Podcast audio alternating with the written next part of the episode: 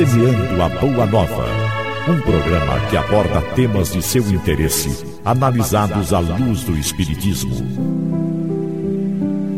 Este programa é uma realização do Núcleo de Divulgação Espírita, O Semeador. Estamos chegando aqui com o Semeando a Boa Nova, um programa que estuda, debate, analisa temas do nosso dia a dia, sempre à luz dos ensinamentos espíritas kardecistas.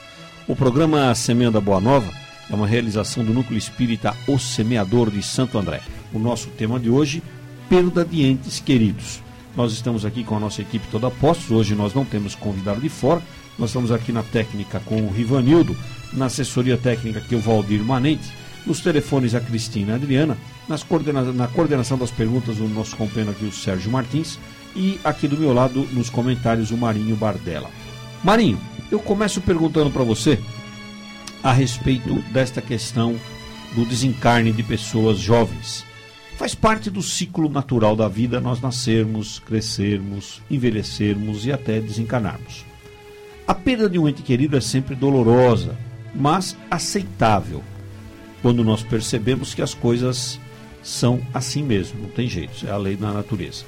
Porém, quando o ente querido é um jovem, ainda com toda uma vida pela frente, a sua perda é meio incompreensível, afeta mais, choca um pouco mais.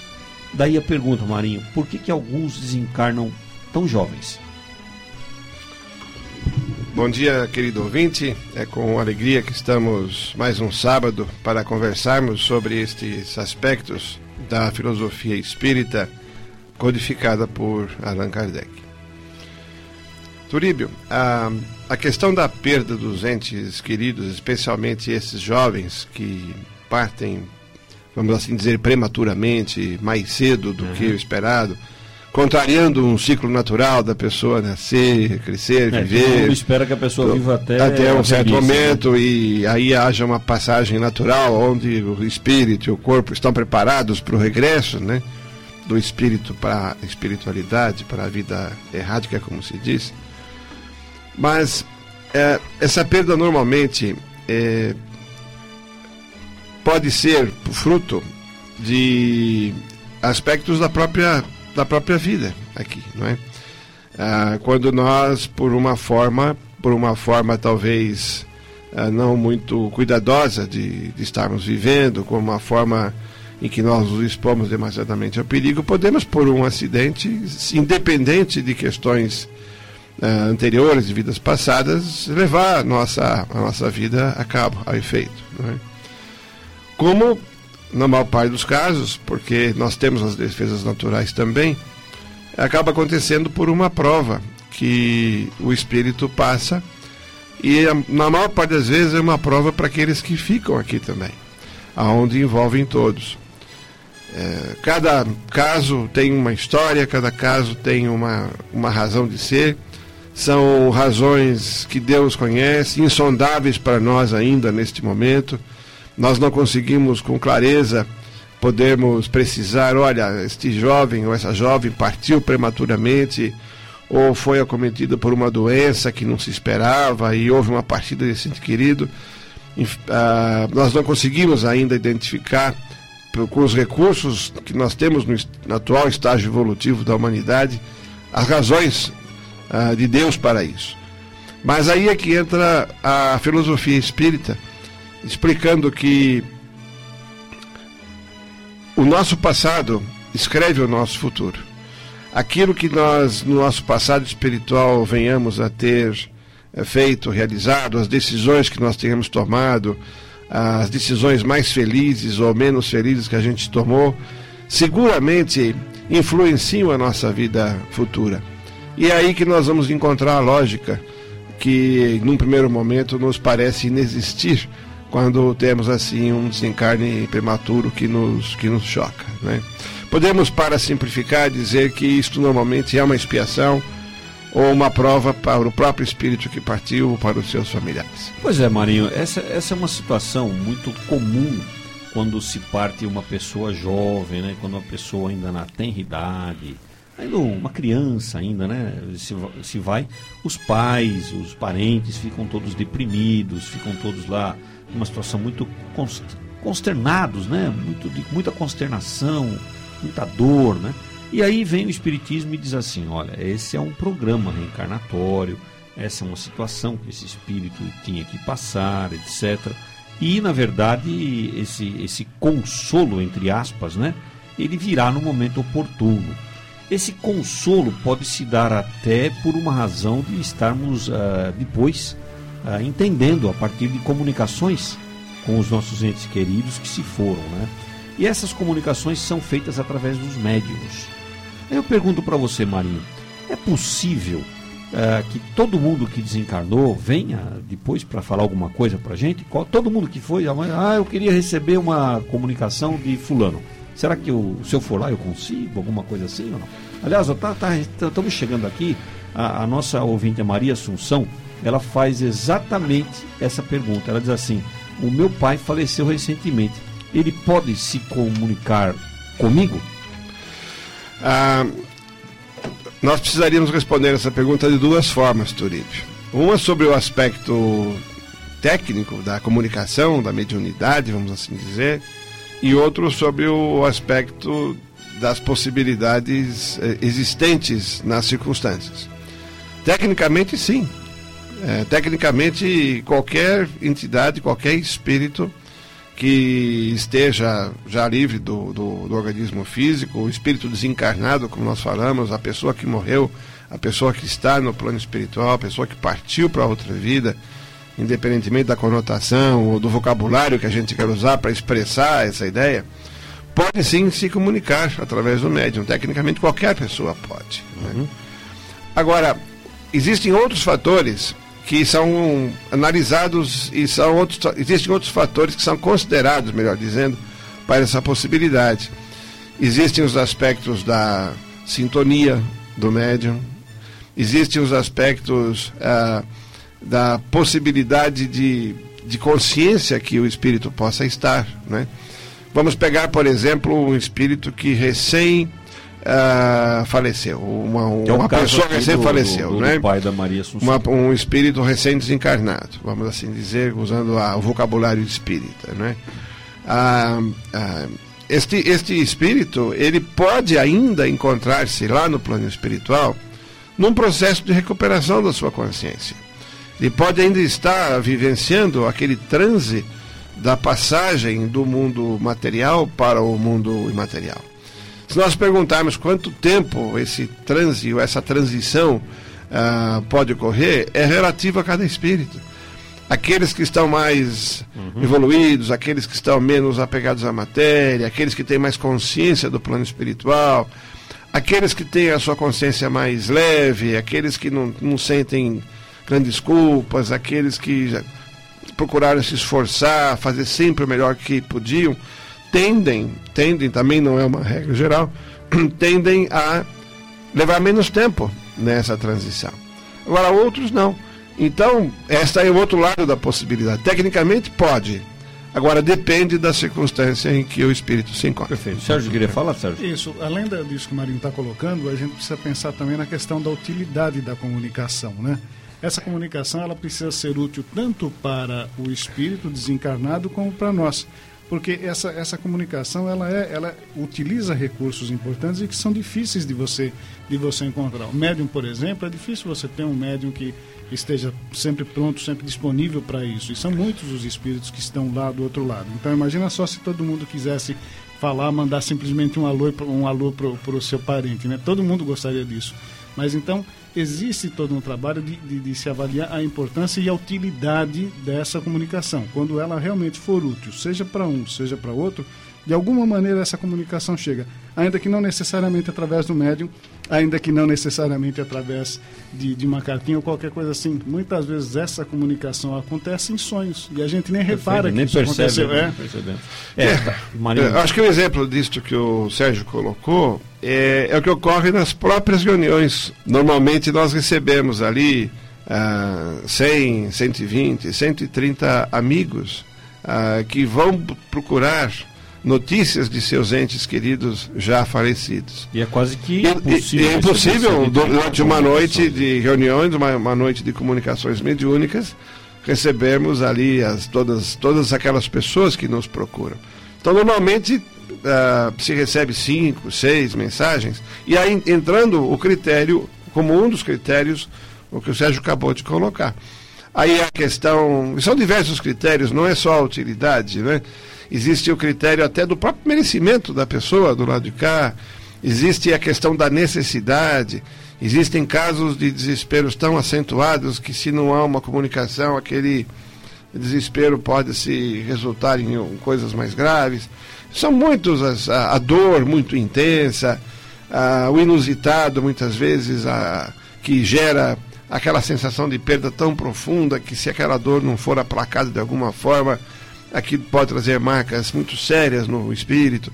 Então existem várias, vários critérios que, é, que nós também não dominamos isto, que, os, que o, o plano espiritual com certeza procura adotar. Aliás, é, é, comum, é um chavão quase, é uma coisa que a gente ouve com muita frequência, já é meio batido, mas não existe melhor expressão para definir essas possibilidades do que aquela que a gente ouve com frequência de que numa comunicação mediúnica, numa comunicação do espírito desencarnado para os seus entes queridos aqui ou para nós que estamos ainda aqui na Terra, na matéria, dizer que o telefone toca de lá para, cá, cá, né? Quer dizer, a, não é o inverso. Marinho, me diz uma coisa: é possível que a comunicação seja muitas vezes escolhida para responder o anseio não só de uma pessoa especificamente, mas de vários assistentes que estejam ali? É uma pergunta muito boa, Sérgio, e eu diria para você que é o que normalmente ocorre, porque é, essas comunicações elas não se passam é, apenas numa relação entre o, o a, a pessoa falecida, o espírito desencarnado, e quem aqui ficou. Não é uma coisa apenas entre os dois. Normalmente, um processo de comunicação desse, até pelas dificuldades de quem está recém é, falecido, recém-desencarnado, existe toda uma assistência dos bons espíritos para que aquela comunicação ocorra. numa reunião como a de hoje, como foi aqui colocado, isto é uma reunião onde os bons espíritos se empenham muito para que todos uh, possam uh, ser da melhor maneira atendidos. E normalmente as comunicações que ocorrem, elas têm um caráter de consolo tão forte e elas têm uma mensagem tão forte que contagia todos que estão ali naquele momento, porque é uma mensagem que passa. Aquele que recebe consola, fica consolado. E o que não recebe também se consola porque fala: puxa, eu talvez ah, ah, estou sentindo que o meu caso não é tão grave como este que recebeu aqui neste momento, naquele instante, né? E também recebe o seu consolo. É, uma, é quase que uma verdadeira uh, comunidade que se estabelece naquele momento. Ontem alguém falava até numa reunião em que todos viram parentes de todos, todos viram filhos de todos, porque cria-se uma solidariedade de sentimentos muito interessante naquele momento. Hoje nós estamos falando sobre a perda de entes queridos e essa pergunta que nós acabamos de fazer aqui, viu, Marinho, da Maria Assunção, ela tinha feito já há algum tempo estava aqui em poder da produção, porque ela estava aguardando justamente o programa de hoje para que essa pergunta fosse feita. Muito obrigado, Maria Assunção, pela sua ligação aí, mesmo em outra ocasião, mas deixando essa pergunta com, para o momento de hoje, com um assunto cabível para hoje. Hoje estamos falando sobre de queridos. Eu queria perguntar para o nosso amigo aqui, para o Sérgio, que está aqui do meu lado. Sérgio, ah, seria possível que essas situações do ente querido partir, a programação reencarnatória que ele tem, porque é certo que o momento da partida do nosso ente querido faz parte da, de um programa reencarnatório dele, né? Mas uh, seria útil tudo isso, essa perda do ente querido, também para quem fica? Tem algum aprendizado por aí, Sérgio? Toribio, eu, eu, eu, acho que não existe uma regra. A, a, questão da encarnação e do, e do desencarne não segue uma regra fixa para todo mundo. Mas com certeza, como tudo acontece na nossa vida, a gente tem oportunidade de aprender alguma coisa. Muitas vezes a grande oportunidade da gente aprender um pouquinho sobre desapego, desapego das pessoas, desapego das coisas, a gente perceber também a própria transitoriedade da vida, sabe, a própria fragilidade da vida. O momento da morte, por ser um momento muito impactante para todos nós, é a grande oportunidade da gente refletir. Mais do que chorar, mais do que lamentar, é muito natural que a gente lamente a partida do nosso ente querido. Mas mais do que isso, é o grande momento de reflexão, da gente pensar, poxa vida, o que, que eu estou fazendo da minha vida? Poxa vida, será que eu estou fazendo tudo aquilo que eu deveria estar fazendo? Será que eu estou procurando, conseguindo encontrar aquilo que eu vim para cá? Porque todos nós temos uma história de vida, todos nós temos um, um trabalho a desenvolver. É o grande momento da reflexão. Então, um aprendizado sempre tem, sempre existe uma oportunidade de tirar alguma experiência útil e boa para nós que ficamos. Aliás, né, Sérgio, a gente costuma dizer que é, essas situações da perda dos entes queridos, né, uma pessoa da família, um familiar, uma pessoa muito querida, próxima da gente, quando ela se vai, é, elas trazem para a gente um aprendizado, acima de tudo, de confiança, né? uma fé em Deus muito grande, porque a partir daquele instante nós ficamos mais sensíveis. Né? Isso significa dizer que quando as pessoas estão encarnadas, estavam aqui no nosso círculo, nós tínhamos um contato às vezes frio, um contato às vezes uh, repleto de algumas uh, nuances, de algumas briguinhas, algumas coisas bobas, algumas tolices do dia a dia, né? coisas pequenas que nós, eh, pela nossa pequenez espiritual ainda, né, colocávamos isso acima de tudo. Aí a pessoa se vai, desencarna, morreu, está lá do outro lado e pronto. A, gente esquece tudo isso e passa a ter uma ligação só de amor com essa pessoa. Nossa ligação mental passa a ser só de carinho, de amor, uma ligação mais pura. É uma oportunidade que Deus nos dá para que a gente aprenda também um pouquinho sobre a lei do amor, né? Você foi muito feliz nisso, inclusive com relação até a gente fala muito aqui nos afetos, mas a gente também tem que pensar nos desafetos, né? Jesus já nos dizia, né, para nos reconciliar com os nossos inimigos enquanto estivermos a caminho com eles. E esse é o momento da reflexão. Esse realmente é o momento de falar, poxa vida, e, e se eu partir ou ele partir para para o outro lado e a gente continuar com essa situação de, às vezes, de intriga, de, de, de, de dificuldade de relacionamento. Vamos tentar resolver o assunto aqui, aqui né? e agora. É, lógico. Aliás, ô Sérgio, está chegando aqui uma, uma pergunta, uma pergunta numa colocação do Francisco. Ele fala exatamente isso. Ele diz assim, para a gente comentar um pouquinho, uh, porque ele, ele sabe que algumas pessoas acham que os, os espíritas são frios em relação à morte de entes queridos, quando, na verdade, uh, entendem é, que é apenas uma passagem. Então, na verdade, é, aliás, eu queria ouvir a opinião do Marinho também sobre isso, do Valdir também, mas eu queria aqui dizer claramente que, na verdade, o que o Francisco está colocando, nós não somos frios, né? Nós apenas entendemos isso como um momento na vida. Um momento que a morte não é o fim. A morte é apenas uma, uma um momento da perda do ser material só. Mas o ser espiritual continua, não é isso, Marinho? É, e talvez o, pedindo licença ao nosso ouvinte, ao nosso Francisco, que é, tem com frequência mandado perguntas muito e comentários muito inteligentes para nós muito, aqui, muito, não é? Sinal. Ah, essa questão deste entendimento é, é relativo, sabe? É relativo até o momento, até o momento em que em que a perda seja uma perda não esperada. Ou seja, a diferença entre a teoria e a prática também está presente aí, não é? Mas sem dúvida, o ao consolo, ao consolo, a dor, a dor ela ela ela é independente da compreensão. A dor é uma dor que vem do sentimento. A dor é a dor que vem da saudade. A dor é a dor que vem do amor. E o espírita também tem saudade, também ama. O espírito também, o espírito também quer muito um ente querido seu. A diferença é que essa dor, que também acolhe, que também, também está presente no espírita, porque ele, ele também ama e sente o seu ente querido, ela talvez seja aplacada um pouco mais rapidamente pelo conhecimento e pela esperança que passa a ter e pela certeza que tem da continuidade da vida após a morte. Mas em nenhum momento esse conhecimento, em nenhum momento essa condição elimina a dor de, um, de uma perda e de uma, de uma, uma transição. Né? Ah, nós precisamos até estar atentos a isso para que nós possamos, ah, como foi muito bem colocado na pergunta, ah, não passarmos a ideia nos comentários que faz, passar a ideia de, de que somos frios ou insensíveis à perda de alguém.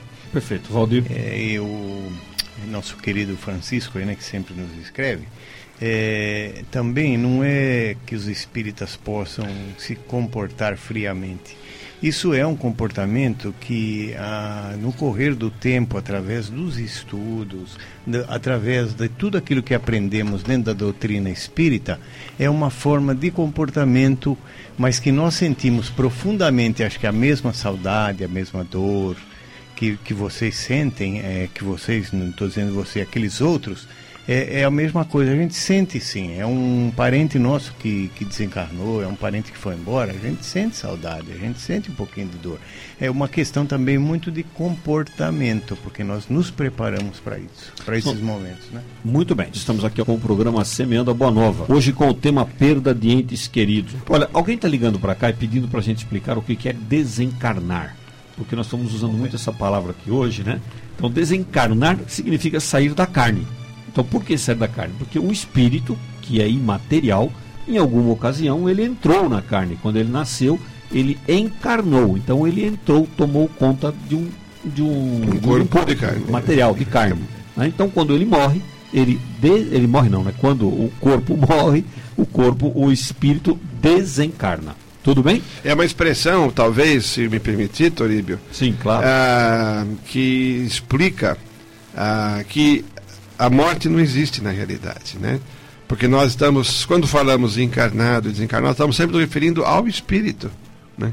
O espírito que está aqui, nós aqui somos espíritos, a pessoa que está ouvindo, ele que está perguntando é um espírito. Claro, né? com certeza. E ele está na condição de estar na matéria. Poderia, e, e, a partir do momento que deixamos a matéria, continuamos vivendo, continuamos vivendo sem a matéria. Então, esta questão do encarnar e desencarnar é uma força de expressão que acabou se ah, adotando na, na, no convencionalismo, vamos assim dizer, da, da, da, do vocabulário né, espírita, mas na realidade a ideia é que se expresse que a morte não existe. Né? Perfeito.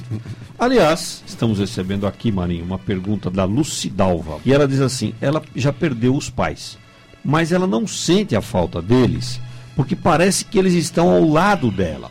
Aí eu pergunto para você, como é que nós podemos ter certeza de que a vida continua? Ou será que os pais da Lucidalva estão mesmo do lado dela? Por que, que isso acontece, hein, Marinho? Olha, o processo de comunicação é, de uh, espírito para, para nós que estamos aqui no mundo material, né? o processo de comunicação do desencarnado para o encarnado, ele não se processa, como já foi dito aqui no programa antes, apenas por uma comunicação mediúnica onde, através da psicofonia, chamada incorporação, ou através da psicografia, que são as mensagens escritas, né, que a gente recebe essa comunicação.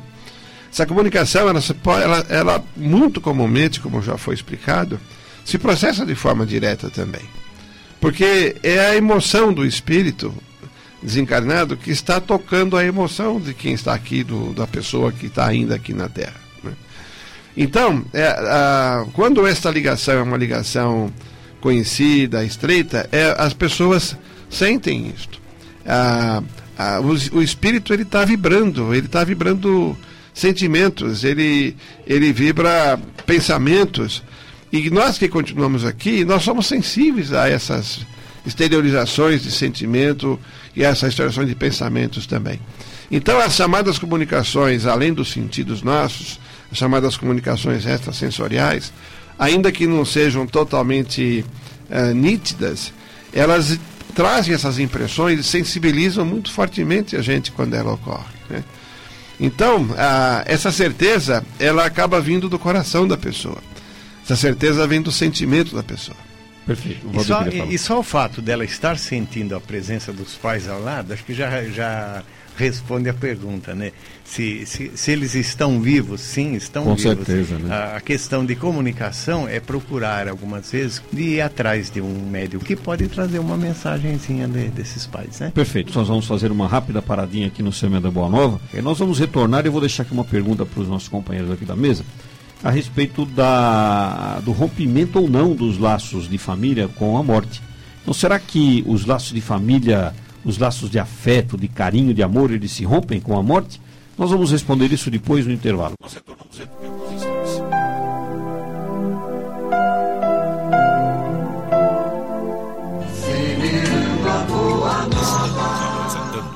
Semeando a Boa Nova um programa que aborda temas de seu interesse, analisados à luz do Espiritismo.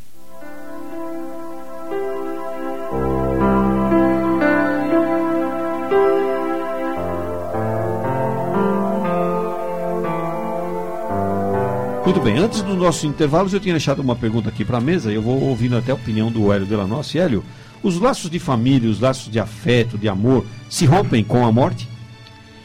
Não, não se rompe. Assim como ela já existia antes do nascimento do, do espírito, do reencarno do espírito, ele continua existindo depois.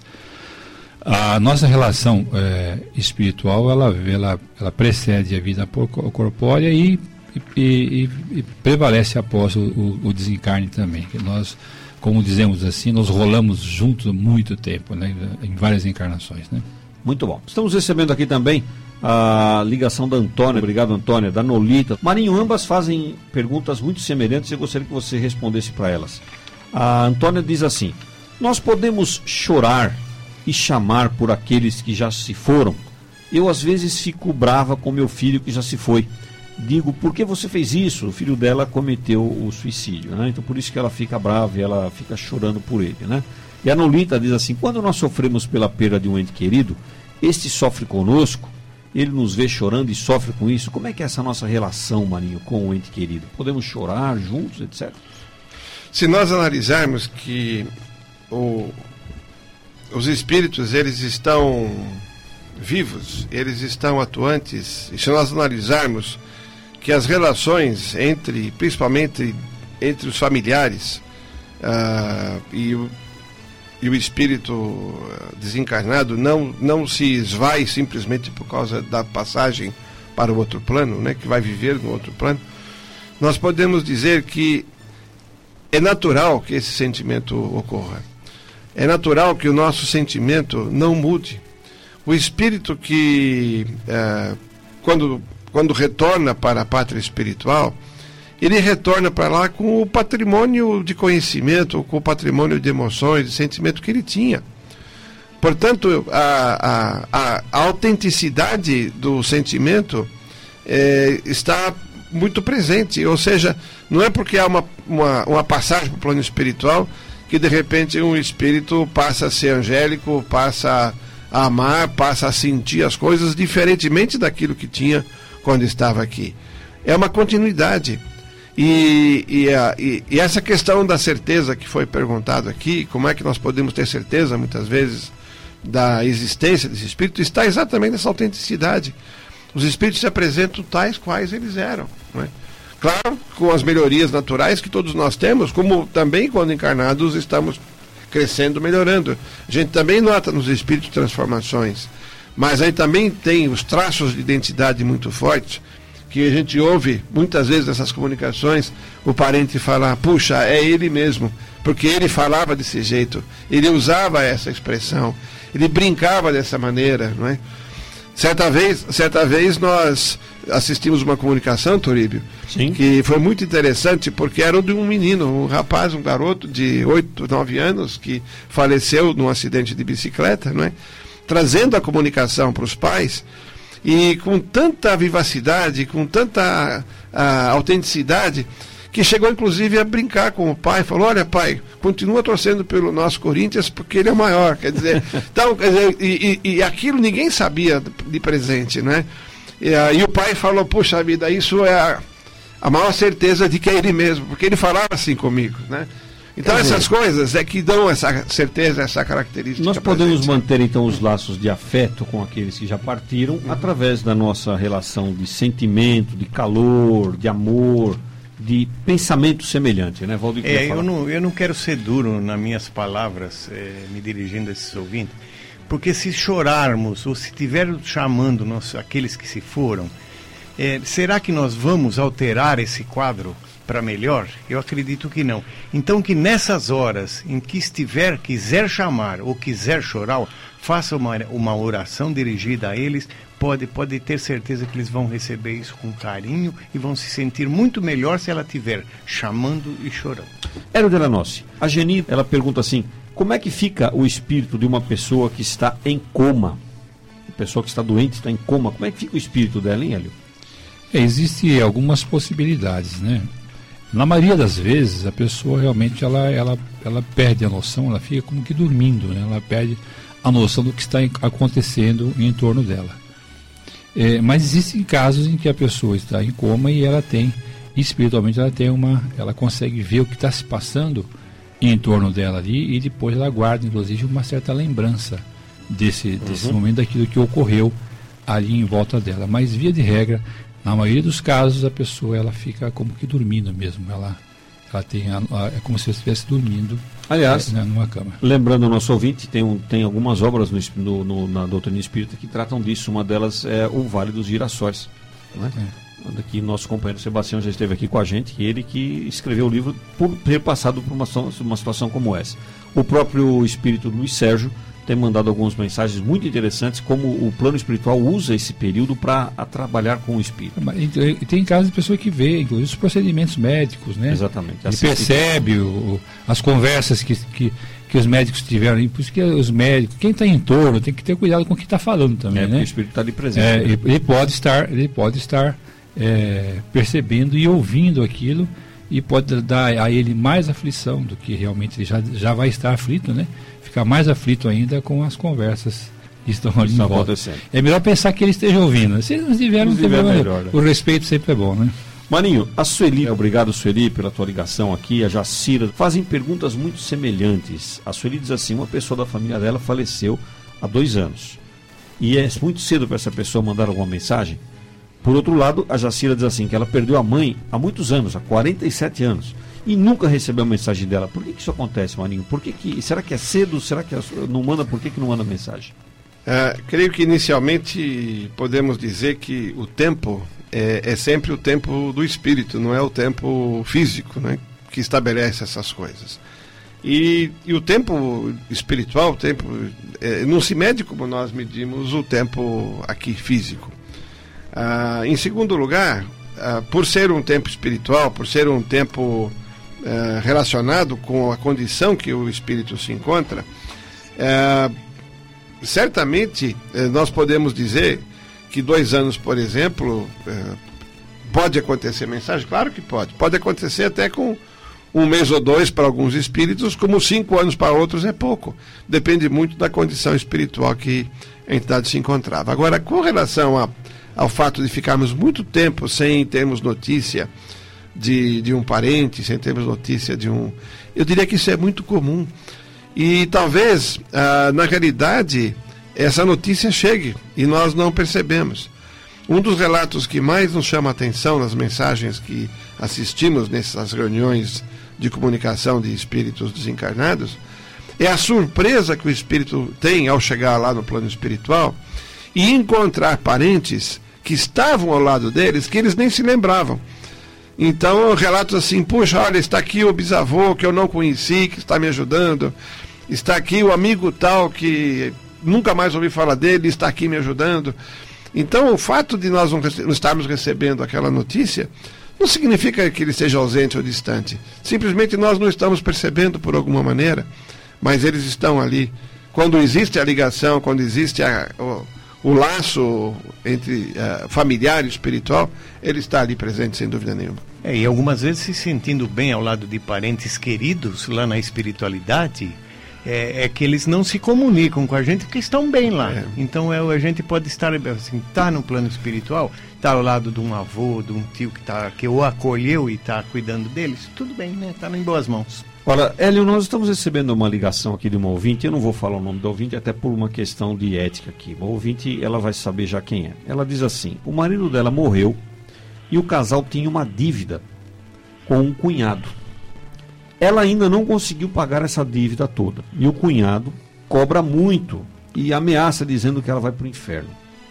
A pergunta dela é assim: como é que fica o marido desencarnado percebendo tudo isso, já que ele está lá no plano espiritual? Como é que fica essa situação, hein, Hélio? Olha, mais uma vez aí, é ele pode ser que ele, que ele esteja, como o Mário estava falando agora, muitos desencarna, não sei quanto tempo que ele desencarnou, ela fala quanto tempo? É, que ele desencarnou, fala, Twitter. Não, ela não. só fala que ele então, desencarnou. Então, às vezes ele pode estar inclusive ainda dormindo, nem, ainda nem, não está nem consciente ainda para poder perceber qualquer coisa que está em torno dele. Da possibilidade até que ele esteja ainda sem perceber nada por enquanto. É, se ele estiver percebendo, se ele estiver em condições de perceber, naturalmente ele vai sentir, ele vai sentir como ele sentiria se tivesse encarnado. Quer dizer, se ele não pagou porque não quis, porque não quis é uma coisa, se ele pagou porque não pôde é outra coisa, né? Quer dizer, então aí é, é a mesma relação do, de, uma, de uma pessoa que está encarnada, né? Porque às vezes você não paga uma coisa porque não quer, ou não paga porque não pode, né? Quando você não pode, você automaticamente você já sabe que você está fazendo o possível e não pode, não conseguiu ainda, né? Agora, Talvez... se você, você não quis, é outra coisa, quer dizer, aí é você, aí a situação é diferente, aí é, é, é uma outra, é uma outra, é, mas é a mesma, exatamente a mesma sensação que ele teria se tivesse encarnado, né? Não, não muda.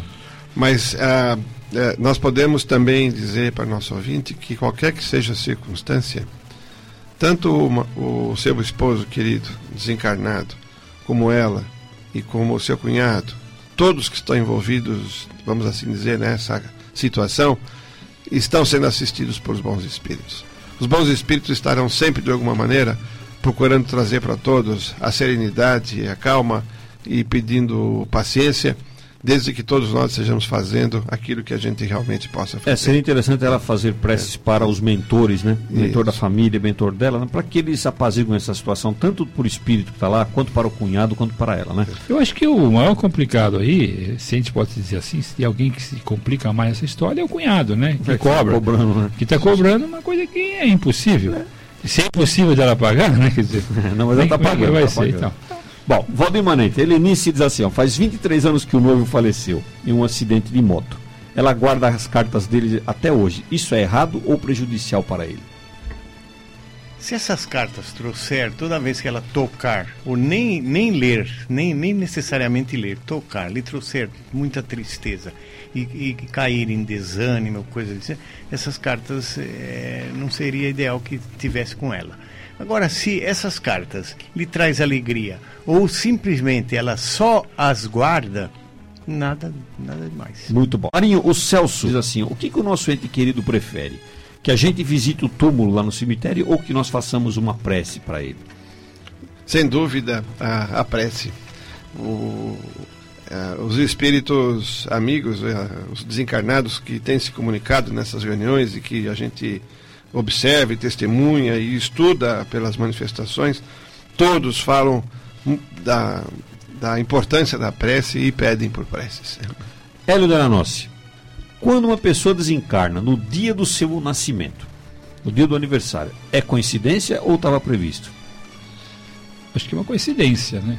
Embora o, o livro dos Espíritos nos diz que na, a, o momento da morte ela é um, é um, ele é previsto já, né? O momento da morte. Então, mas é uma coincidência. É, essa pergunta foi da Geni. Obrigado, Geni, pela sua ligação. O Adalberto ele diz assim: no momento do desencarne, os nossos entes queridos que já se foram nos ajudam? E muito. Ajudam e muito, Turíbio. Porque esses laços de os familiares, é, nós não, não damos conta. Às vezes imaginamos que nós estamos aqui na vida sozinhos. Às vezes imaginamos que a nossa luta é uma luta em que a gente se encontra em desvantagem, sozinho. E nós não imaginamos ah, quantos amigos e, e, quantos familiares queridos estão lá do outro lado procurando nos ajudar. Não a gente adquire, como lá, né? A gente adquire, a gente tem essa consciência quando a gente desencarna, a gente fala, puxa, como, como, como eles estavam ligados de alguma maneira. Perfeito. Hélio Delanossi, a Nela está ligando dizendo o seguinte, ó, sempre quando alguém, um ente querido, vai morrer, vai falecer, vai desencarnar, ela tem sonhos, sempre iguais. Isso tem a ver é, com alguma coisa? É uma forma de aviso, alguma coisa assim, Hélio? É, é bastante comum. Tem pessoas que têm essa, essa, essa faculdade de, de receber esses avisos com, quando as pessoas, entes que eles vão desencarnar. Não é, não é, não é tão incomum assim, é bastante comum. Assim, é Perfeito. uma espécie de uma premonição, né? Marinho, o Silas pergunta o seguinte: de onde vem o espírito quando a mulher engravida? De onde vem o espírito, né? Quando a mulher fica grávida? E ele também diz assim que ele vê alguns vultos e ouve batidas quando vai dormir. Por que, que isso acontece? O espírito é, liga-se ao, ao, ao nascimento é, no momento da concepção.